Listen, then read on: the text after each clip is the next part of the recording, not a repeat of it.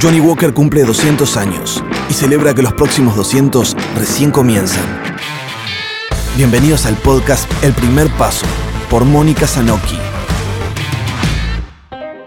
El futuro es un mundo lleno de posibilidades y tenemos que ir hacia él con convicción, en busca de nuestros sueños.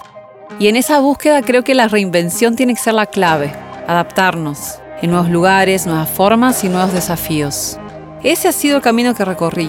Mi realidad y mi naturaleza me llevó a ello. Soy brasileña, hija de madre y padre uruguayos. Hace ya muchos años me mudé a Uruguay. Soy profesional creativa del marketing y la comunicación, pero más que nada soy emprendedora. Y no como definición, sino como actitud. Una actitud que proyecto en los pasos que se vienen y en mi forma de ver el futuro.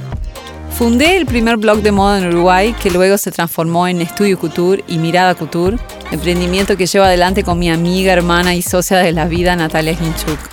En Couture siempre pensamos hacia el futuro a través de estrategias de comunicación, posicionamientos de marcas y generación de contenidos. Tenemos que tener una mirada a lo lejos, prepararnos y tomar acciones. En esa colaboración con grandes marcas, también aplicamos valores que persigo a nivel personal, que creo que debemos desarrollar cada vez más y son la base para una sociedad que evoluciona. El respeto, la diversidad, la responsabilidad social y el empoderamiento femenino. Pero también el futuro nos ofrece la posibilidad que no existan fronteras para la integración, el desarrollo y las oportunidades. Es así que este año empecé un nuevo camino trabajando en una startup de inteligencia artificial aplicada al marketing digital que nos permite trabajar remoto desde Uruguay y Argentina hacia el mundo en proyectos de innovación integrando la tecnología con la creatividad. Entre analizar datos para detectar tendencias y entender la performance de los contenidos de las marcas y influenciadores en redes sociales, también hemos hecho proyectos que impactaron muy fuerte, analizando métricas de diversidad en cientos de miles de imágenes usando algoritmos que detectan el tono de piel. Pudimos entender así cuál es el estado actual de la diversidad referido a los diferentes tonos de pieles en contenidos visuales de marcas de la industria de la belleza. Eso nos permitió encontrar que todavía hay mucho por mejorar y que la diversidad en un plano macro, hacia adentro y afuera, es uno de los desafíos más importantes que enfrentan las compañías de cara a los próximos años. Y hacia ahí vamos. Ya empezamos a caminar hacia ese futuro más justo.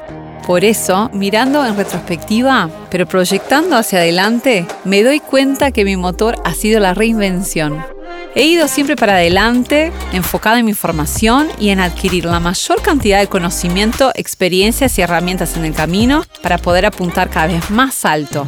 Nunca he quedado estancada, siempre estoy buscando lo nuevo, perseverando, dándolo todo, desafiándome y exigiéndome al máximo.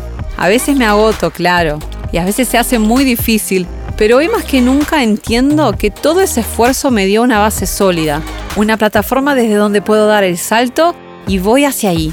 En un mundo vertiginoso, incierto y tan cambiante como el actual, todo comienza con el primer paso. Escucha también el podcast El Primer Paso por Vicky Ripa, Juan Campodónico, Ignacio González Castro y Facundo Ponce de León.